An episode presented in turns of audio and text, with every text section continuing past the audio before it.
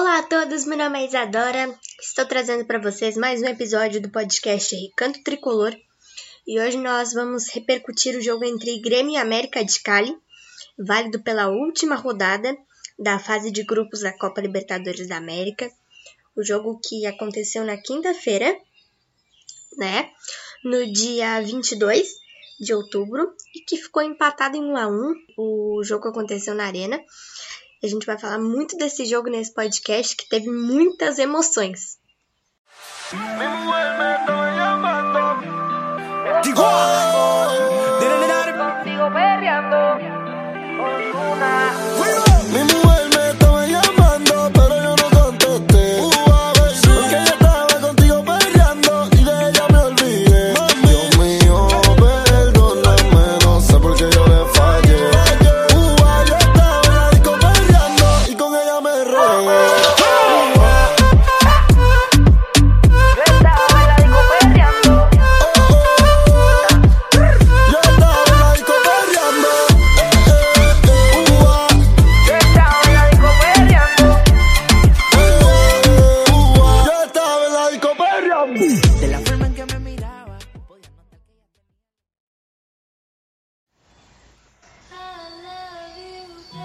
Bom, gente, então, como eu disse para vocês, o jogo ficou empatado em 1 a 1.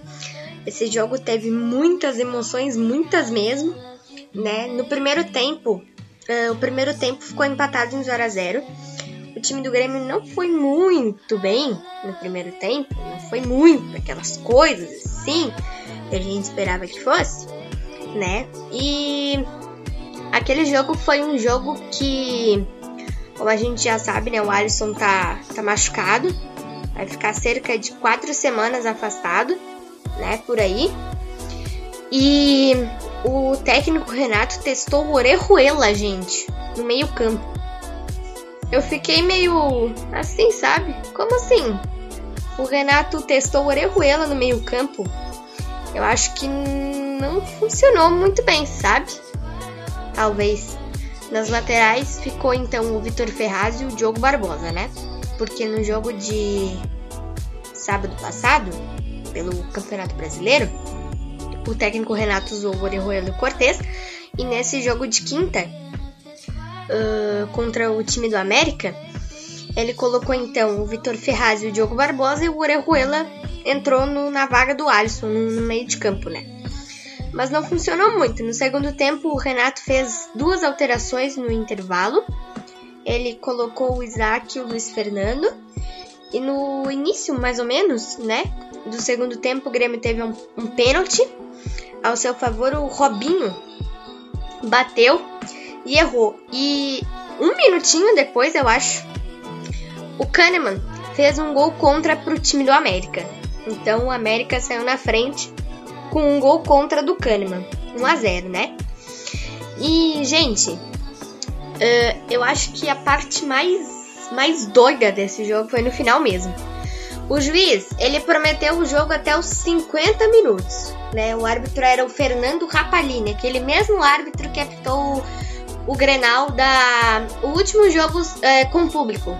O Grenal da segunda rodada da Libertadores, da fase de grupos da Libertadores esse mesmo árbitro, Fernando Rapalini. Ele prometeu o jogo até, até os 50 minutos, né? Só que o jogo deu uma esquentada, sabe, no final, e deu uma confusão.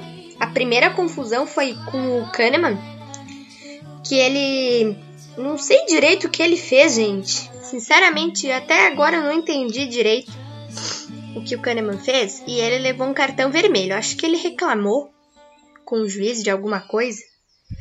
Mas enfim, Kahneman levou o cartão vermelho e foi expulso. O Grêmio ficou com 10 homens em campo, né? E aos 53 minutos, gente, deu tanta confusão que o jogo, ao invés de, de ter 5 minutos de acréscimo, teve 10.